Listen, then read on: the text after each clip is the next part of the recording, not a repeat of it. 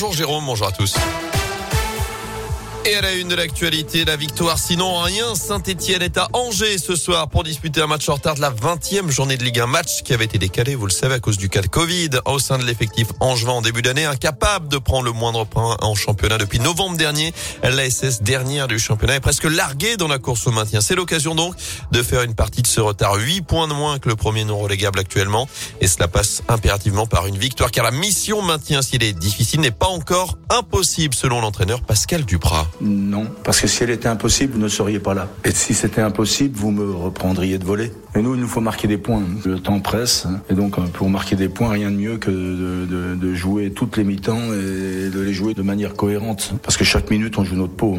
Il faut vraiment qu'on prenne conscience, que les joueurs prennent conscience que chaque minute qui passe, nous jouons notre peau en Ligue 1. Donc il ne faut pas manquer une seule des minutes que nous disputons.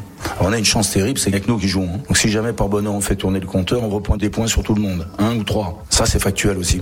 Ça va très vite le sport. Voilà. Aujourd'hui tu perds, demain tu gagnes. Aujourd'hui tu pleures, demain tu ris. Alors Pascal Duprat sera-t-il heureux ce soir? Réponse aux alentours de 21h. Angers, ASS qu'on envoie à 19h. Ce sera sans Bakayoko, Traoko, Silva. Amouma est encore trop juste. Mangala n'est pas qualifié. Notez le retour tout de même de Denis Mwanga dans le groupe rentré de la Coupe d'Afrique des Nations en début de semaine. Dans l'actu également, ce début de journée agité pour une famille de Lorette près de Saint-Chamond. En cause cet incendie dans leur garage aux alentours de 5h30 ce matin. Plus d'une vingtaine de pompiers sont intervenus. Les parents et leurs trois enfants de 17, 18 et 20 ans ont pu sortir avant l'arrivée des secours pour se mettre à l'abri. Aucun blessé n'est à déplorer. Ils vont devoir être relogés dans la famille. Des pompiers déployés également hier dans le Rouennais. Intervention pour sortir deux chiens de chasse bloqués dans un terrier depuis la veille sur la commune des Noé au-dessus du barrage de Renaison. D'après le progrès, les chasseurs ont d'abord essayé de les récupérer, notamment avec une mini en vain. Des pompiers spécialisés sont donc arrivés sur place hier avec des caméras, des sondes, mais eux non plus n'ont pas réussi à les localiser, à les secourir. Le dispositif a été levé dans l'après-midi. L'espoir de les retrouver donc mince.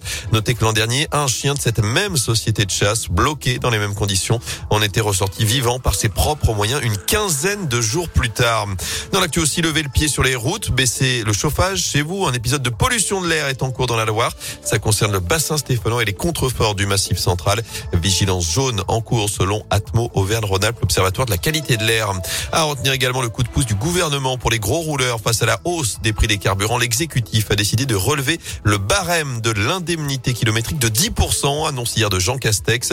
Au total, 2 millions et demi de foyers pourraient être concernés par une économie en moyenne de 150 euros sur leurs impôts. Enfin, le directeur général d'Orpea, convoqué dans les plus brefs délais par le gouvernement. Orpea, c'est le leader européen des maisons de retraite. Un livre sort aujourd'hui et dénonce des pratiques de malveillance envers les personnes âgées. Parmi les faits reprochés notamment des rationnements alimentaires pour certains résidents d'EHPAD.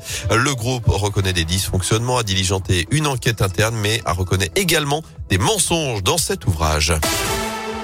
Retour au sport avec du basket et Saint-Chamond reste invaincu à la Halle-Bouloche. Nouvelle victoire des Couramio hier soir, la neuvième de la saison à domicile. Succès 95-83 face à Aix-Maurienne.